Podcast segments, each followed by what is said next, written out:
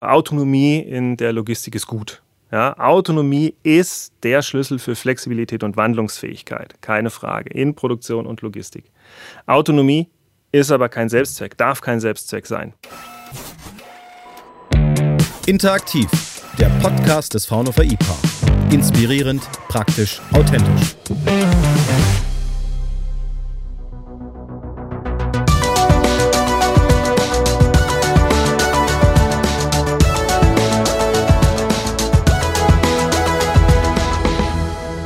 Mein heutiger Gast ist seit 20 Jahren beim Fraunhofer IPA, leitet dort seit 2007 die Gruppe Service Robotik für Industrie und Gewerbe und brennt für das Thema Navigation on Demand.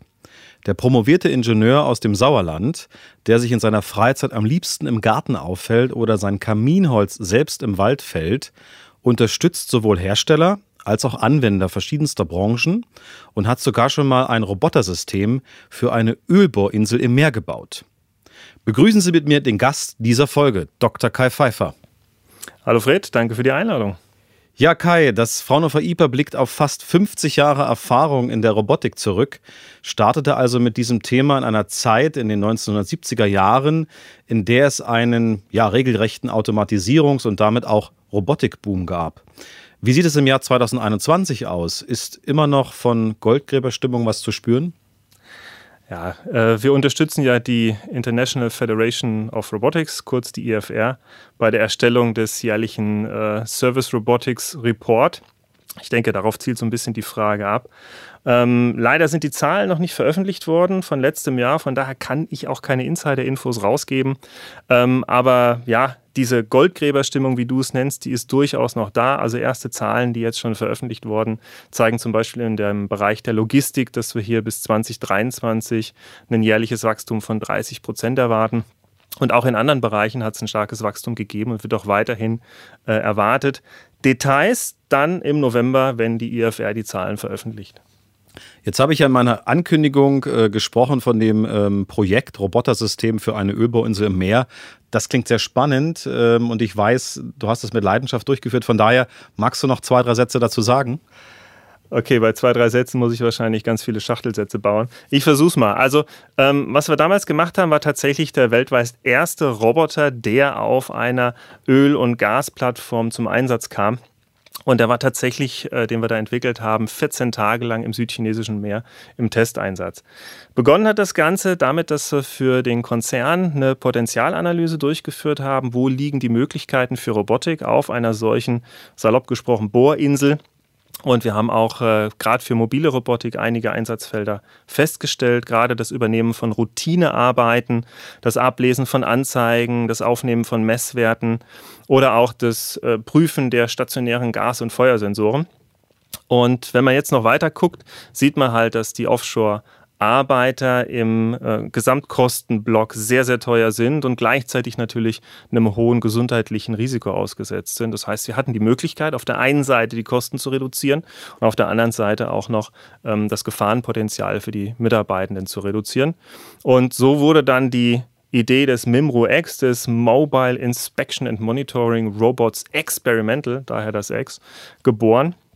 Und wir haben uns, äh, ich bin schon über die drei Sätze drüber, gell?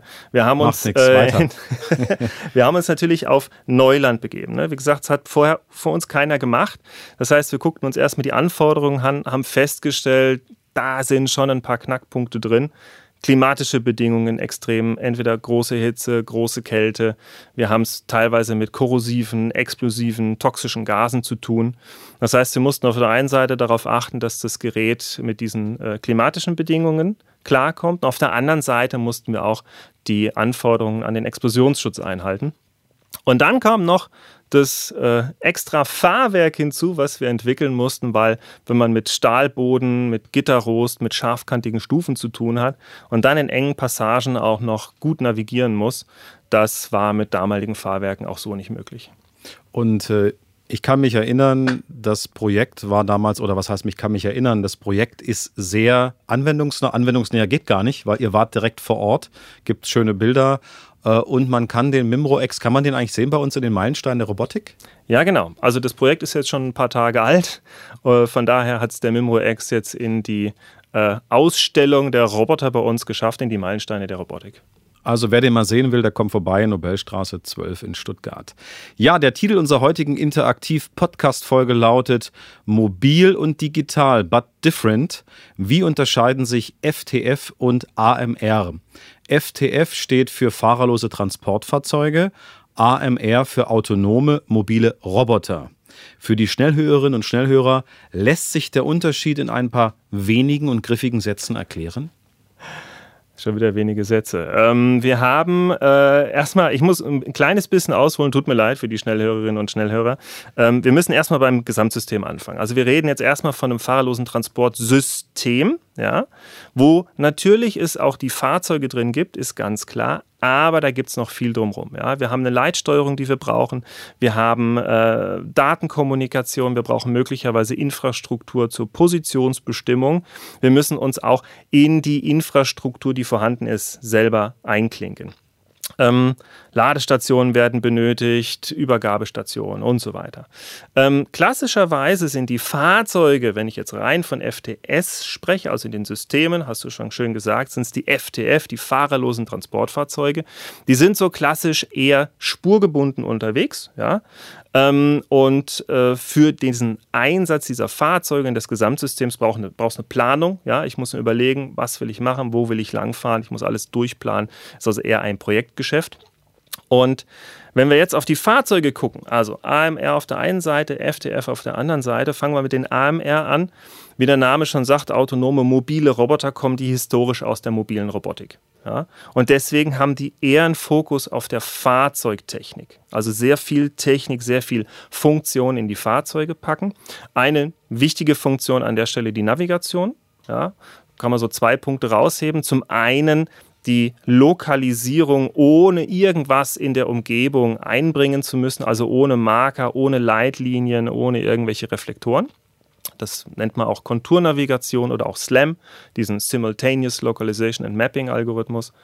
Und auf der anderen Seite gibt es dieses freie Navigieren, das freie Bahnplanen, also die freie Entscheidung, wie komme ich von A nach B.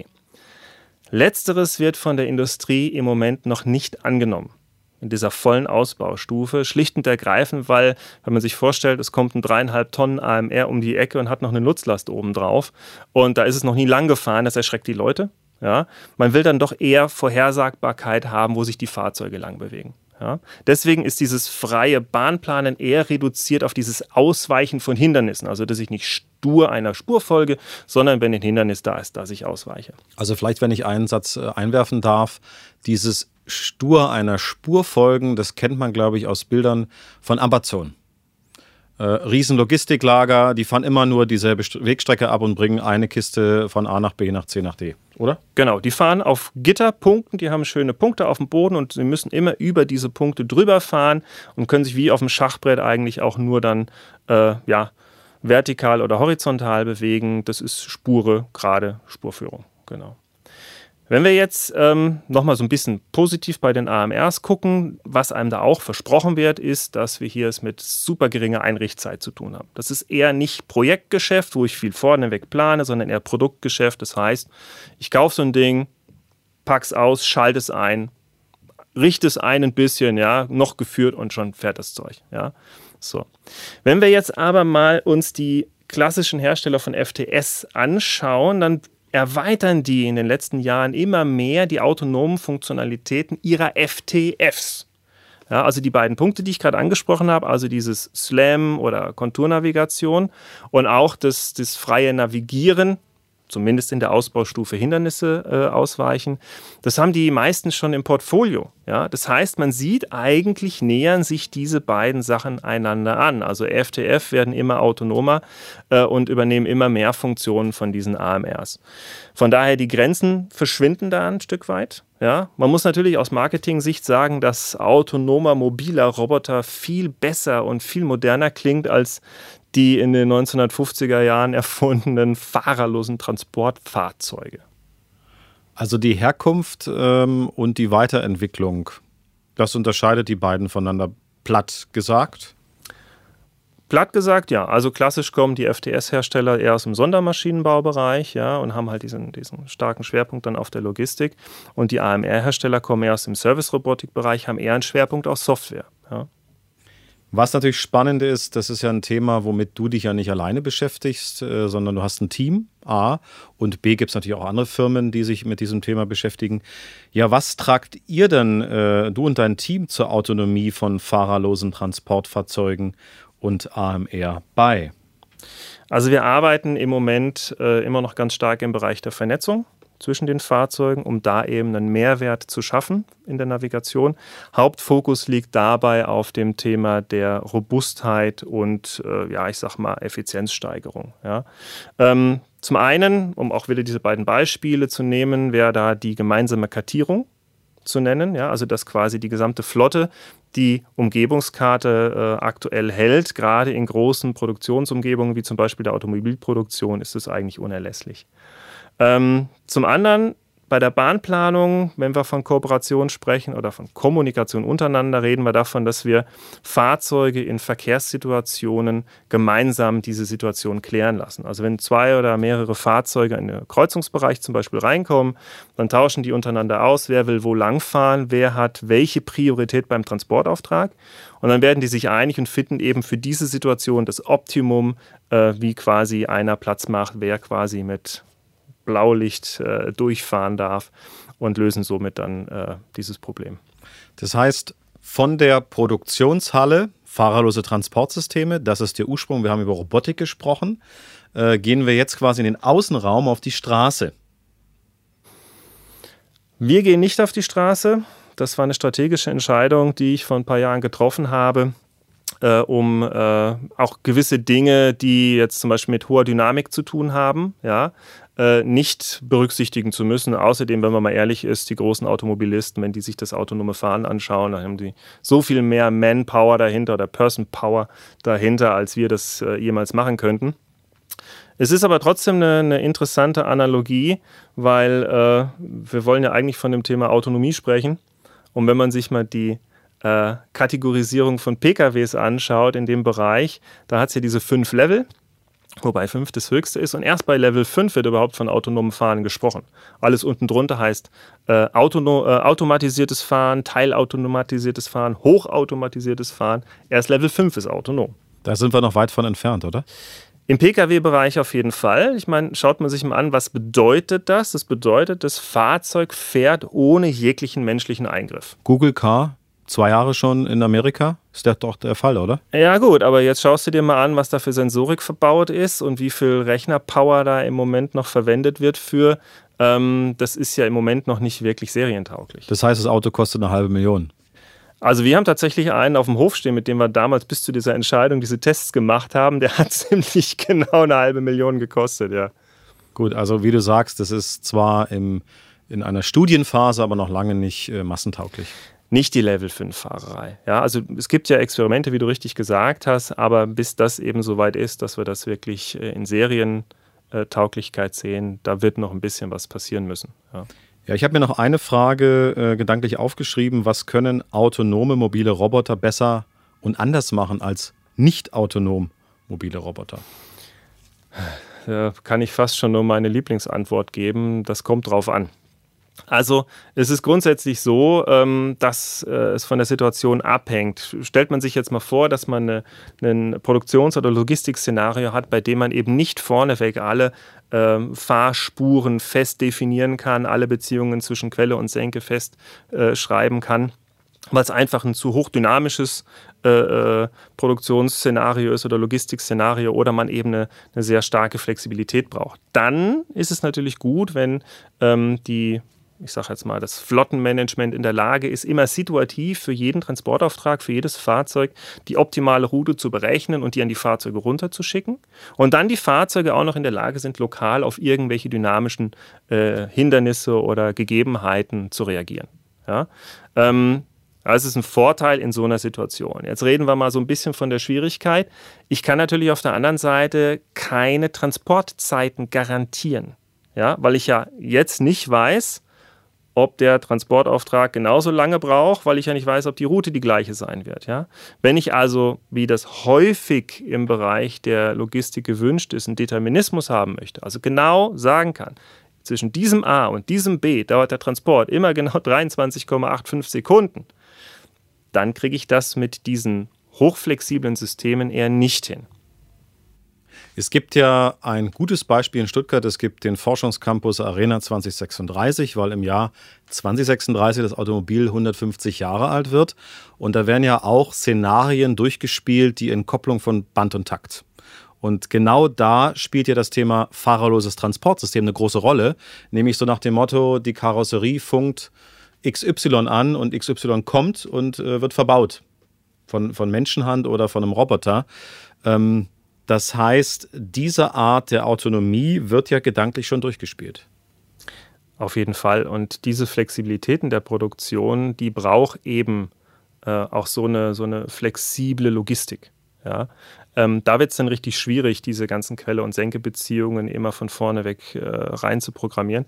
Ich glaube, wenn wir aber von solcher Wandlungsfähigkeit sprechen und man spricht ja auch gerne von Matrixproduktion, wo ich einfach sage, okay, ich habe verschiedene Produktionsinseln, Fertigungsmodule und die Produkte navigieren, wie du das schön gesagt hast, also selber durch, also wissen, wann kommt der nächste Schritt und äh, lösen auch die Transportaufträge selber aus. Ähm, dann brauche ich doch eher eine flexible Verkettung. Ja? Und da können natürlich dann die äh, autonomen Fahrzeuge, und wie gesagt, ich mache jetzt keine Unterscheidung zwischen AMR oder FTF, ja, aber Fahrzeuge, die eher flexibel sich ihre Routen suchen können, ähm, haben da natürlich dann einen Vorteil. Gibt es Projekte in der besagten Arena 2036, die du mitbetreust? Also wir haben äh, jetzt vom IPA aus aktuell kein Projekt drüben. Nichtsdestotrotz sind wir da prominent vertreten.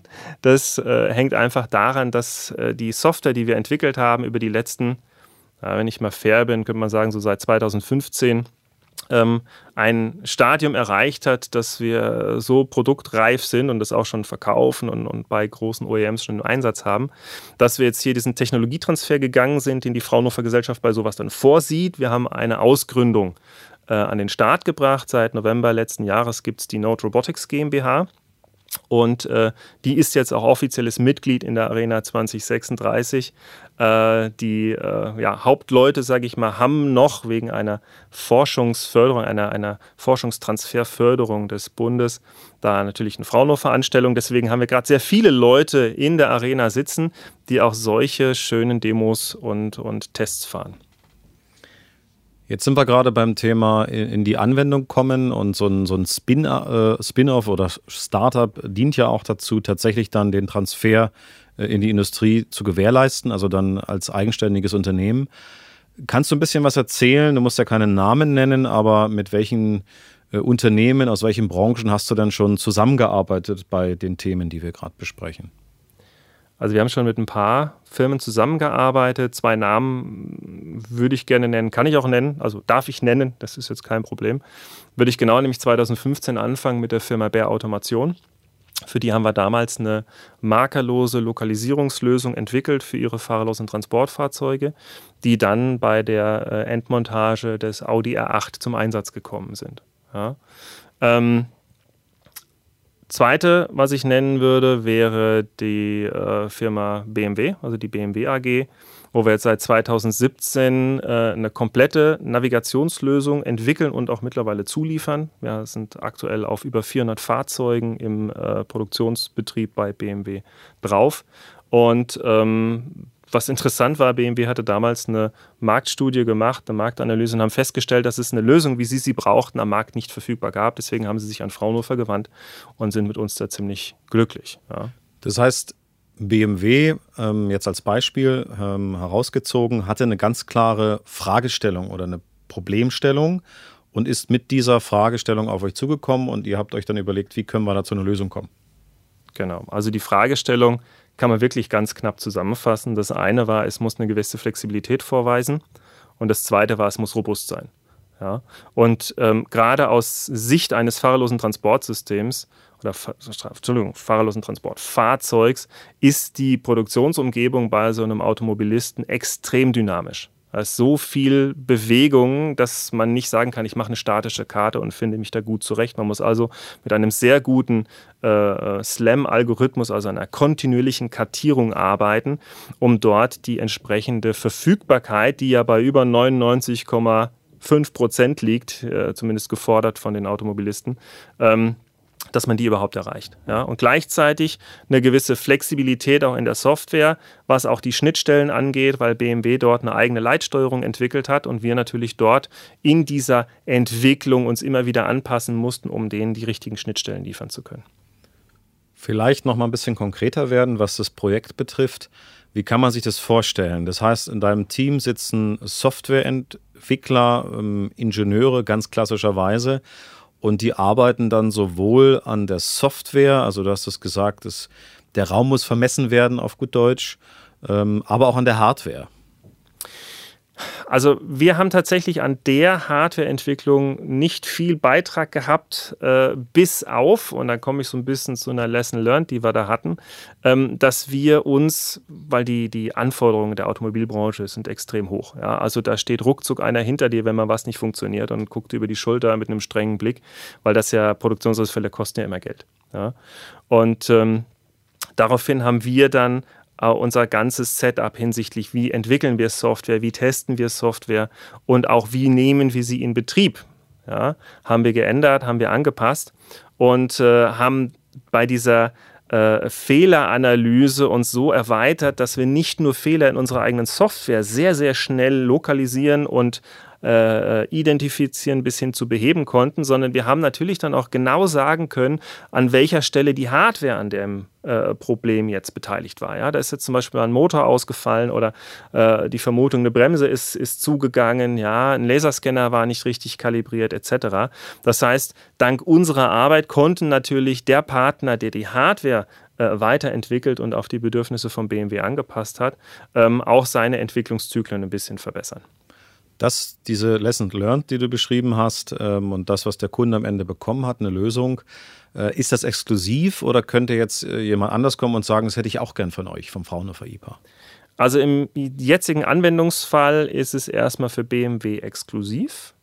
Aber, ich hatte ja die, diesen Startup erwähnt, diese Node Robotics GmbH, ähm, die hat quasi außerhalb dieses Anwendungsfalls jetzt wiederum das exklusive Vermarktungsrecht. Also wenn es rein darum geht, die Technologie anwenden zu wollen, dann wäre die Node Robotics der richtige Ansprechpartner, die das jetzt für uns, für das Fraunhofer IPA äh, auslizenzieren und vermarkten wenn es darum geht, hier kundenspezifische Anpassungen vorzunehmen, Weiterentwicklungen, ja, das Ende der Fahnenstange ist ja noch nicht erreicht. Ja, ich meine, damals 2007 haben wir auch gedacht, Navigation wäre gelöst. Ja, und jetzt, äh, viele Jahre später, äh, haben wir immer noch einen oben drauf gesetzt und haben ein Startup und äh, auch mein Team am IPA wird dann noch lange weitermachen. Also zukunftsweisende Weiterentwicklungen auf jeden Fall zu uns kommen, da ist nichts exklusiv. 2007 hat auch noch niemand von der digitalen Transformation gesprochen. Jetzt äh, wird gerade mal 5G eingeführt, manche sprechen schon von 6G. Also man ist gedanklich immer viel schneller, viel weiter. Ähm, ja, wie sieht es dann aus? Äh, Projekte in der Pipeline? Ich glaube, dein Auftragsbuch ist voll, oder? Für dieses Jahr. Ja, also zumindest was die Forschungsprojekte angeht, auf jeden Fall. Ich muss wirklich im Moment gerade mit Kapazität haushalten. Ja, das ist äh, eine schwierige Geschichte. Alle haben irgendwie gedacht, durch Corona werden äh, Arbeitskräfte frei, aber das äh, sieht doch nicht ganz so rosig aus. Also ich bin da jeden Tag quasi am gucken, die herausragenden Leute zu kriegen so rein thematisch haben wir viel vor. Also ähm, vorhin so ein bisschen ja angedeutet, das Thema Vernetzung sind wir auf jeden Fall noch dran. Äh, viel wichtiger wird es jetzt für uns das Thema maschinelles Lernen und künstliche Intelligenz mal auf Tauglichkeit hinsichtlich Navigation zu untersuchen. Einen wesentlichen Schwerpunkt, den ich da gesetzt habe, ist das Thema der automatischen Konfiguration und Rekonfiguration. Also, dass man wirklich hinterher Systeme hat, die out of the box funktionieren. Ja? Ähm, und da ist so ein bisschen mein, mein strategischer Leitsatz äh, One Navigation Solution Fits All. Ja? Da sind wir im Bereich immer noch der Intralogistik. Wo ich auch gerade hingehe, ist nach draußen. Ja, aber eben nicht auf die Straße, sondern wir machen es ein bisschen spannender. Wir gehen auf den Acker. Das heißt, wir transferieren jetzt aus der Intralogistik, was wir da gelernt haben, mal in die Landwirtschaftsrobotik und haben jetzt schon festgestellt, dass da doch die ein oder andere zusätzliche Anforderung und Herausforderung auf uns wartet. Und es ist ja auch nicht nur so, dass du in der Nobelstraße anzutreffen bist oder dann beim Kunden vor Ort, sondern du gehst auch, wie du es richtigerweise sagst, raus. Es gibt zum Beispiel ein Forum, das findet alle zwei Jahre statt. Ähm, äh, der Podcast wird auch passend äh, oder zeitnah zu diesem Forum entsprechend ausgestrahlt. Und ich kann mich erinnern, 2018 waren wir gemeinsam auf der Automatika in München, auch einer Leitmesse für äh, Robotik, äh, Automatisierung, alles, was in diese Richtung geht. Und ich kann mich erinnern, wir hatten einen 220 Quadratmeter Stand und äh, deine Fläche war, glaube ich, für äh, fahrerlose oder ähm, Navigation on Demand. Äh, waren es 10 Quadratmeter? Waren es mehr oder 20? Es waren mehr. Es, es waren mehr, und es war der Hotspot auf diesem Stand. Ja. Alle sind da hingekommen, von allen Seiten wurdest du belagert. Das heißt, es hat die Leute angefixt, natürlich im äh, Mikromaßstab, will ich jetzt mal sagen, nicht in der Lagerhalle. Äh, was mich da interessieren würde, und zwar die, äh, den Impact, den du auch aus diesen Fragestellungen, es sind ja immerhin vier Tage Messe, äh, konntest du da auch Sachen mitnehmen, wo du gesagt hast, Mensch, bin ich noch gar nicht drauf gekommen, äh, ein Impuls von einem Besucher, das, das nehme ich mal jetzt in meine Gedankenwelt der äh, Innovationsentwicklung mit. Erinnerst du dich da an was? Oder ist es eher so äh, leuchtende Augen und das war's?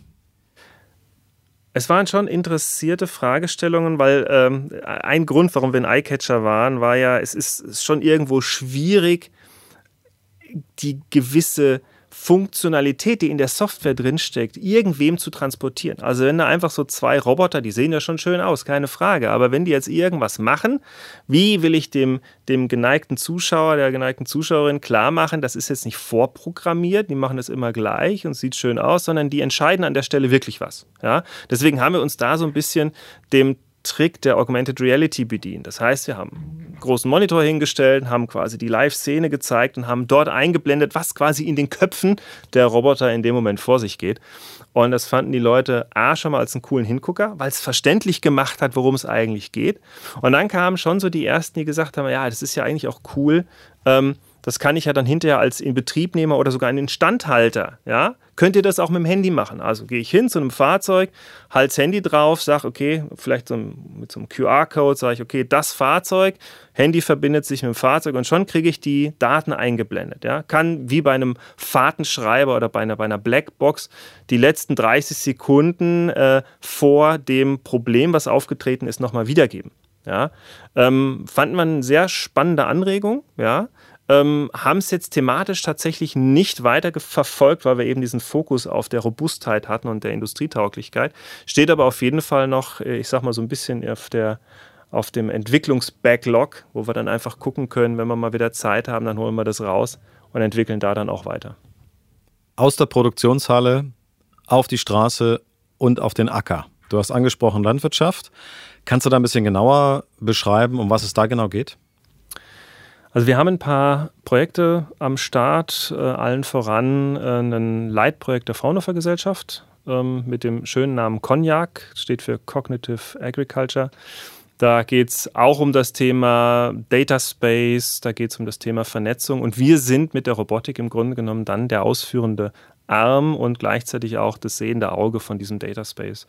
Und äh, da geht es natürlich auch darum zu schauen, okay, ist es jetzt nur eine reine, stupide Reihenverfolgung von solchen Systemen oder geht es dann auch um komplexere Aufgaben wie, äh, okay, ich finde jetzt bei schlechterer Reihenausprägung die nächste Reihe, äh, beziehungsweise schaffst dann sogar hinterher äh, den nächsten Acker zu, anzufahren oder sogar zurück zum Hof zu bringen, die ja, geernteten Güter. Gibt es denn aus deiner Sicht äh, noch weitere Branchen, die von dieser Technologie profitieren werden in der Zukunft? Das würde ich gar nicht auf Branchen runterbrechen. Ich würde sagen, alle, die Flexibilität, Wandlungsfähigkeit, Robustheit in ihrer Produktion oder Logistik brauchen, die können auch von dieser Technologie profitieren. Mhm. Ja, du hast äh, in, im Vorgespräch mir auch was erzählt zum Thema Autonomieleitfaden. Das klingt auch sehr spannend. Rück mal raus mit der Sprache. Ja, ich bin ja, ich bin ja auch im VDI-Fachausschuss für fahrerlose Transportsysteme tätig. Und was uns schon lange ein bisschen stört, ist, dass marketingmäßig, nicht so ungut, Fred, ähm, dieser Begriff doch sehr inflationär in den letzten äh, Jahren verwendet wurde. Also da werden ja Fahrzeuge, die selbstständig ihre Ladestation finden und deswegen 24-7 arbeiten können, äh, werden schon als autonom bezeichnet. Und da kommt es dann bei dem einen oder anderen Anwender dann schon zu Fragezeichen und Unklarheit, was ist jetzt daran autonom, was, was bringt mir das? Und deswegen arbeiten wir gerade in diesem Fachausschuss einen Autonomieleitfaden, erarbeiten wir der zum einen mal die Autonomiefunktionen solcher Fahrzeuge mal verständlich darlegen soll, mit allen Vor- und Nachteilen, ja, und gleichzeitig mit äh, wenigen einfachen Ja-Nein-Fragen dem äh, ja, geneigten Leser, der geneigten Leserin von Angeboten die Möglichkeit geben soll, den Autonomiegrad eines solchen unterbreiteten Angebots feststellen zu können. Und was noch viel wichtiger ist, überhaupt herauszufinden, ähm, brauche ich diese Autonomiefunktion in meiner Anwendung überhaupt. Hat man dann am Ende des Tages so eine Art Konfigurator mit so Schalthebel, die man hin und her schieben kann? Wir haben jetzt tatsächlich keine Schalthebel, wir haben Radio-Buttons gemacht. Es ist eine ganz einfache Excel-Tabelle. Es war aber bewusst so gewählt von uns allen, dass es möglichst einfach ist. Und ähm, ich müsste nochmal genau nachschauen, es ist immer noch ein bisschen im Fluss. Ich glaube, wir haben gerade elf Autonomiefunktionen identifiziert wo man eben sagen kann, gibt's, gibt's nicht. Ja, mit auch Fragen, was muss ich den äh, meinen Verkäufer fragen, um herauszukriegen, ist jetzt das die Autonomiefunktion oder nicht. Und dahinter halt einen, einen mehrseitigen Leitfaden, der jede Funktion erklärt. Ja, aber am Ende des Tages kommt dann eine Zahl raus, ja, und die sagt dann, okay, du hast einen Autonomieindex von so und so viel. Und wenn man dann noch geschickt sagt, okay, die Autonomiefunktion brauche ich, brauche ich nicht, oder es ist mir prinzipiell egal, kommt sogar noch raus, äh, wie gut es auf mich passt.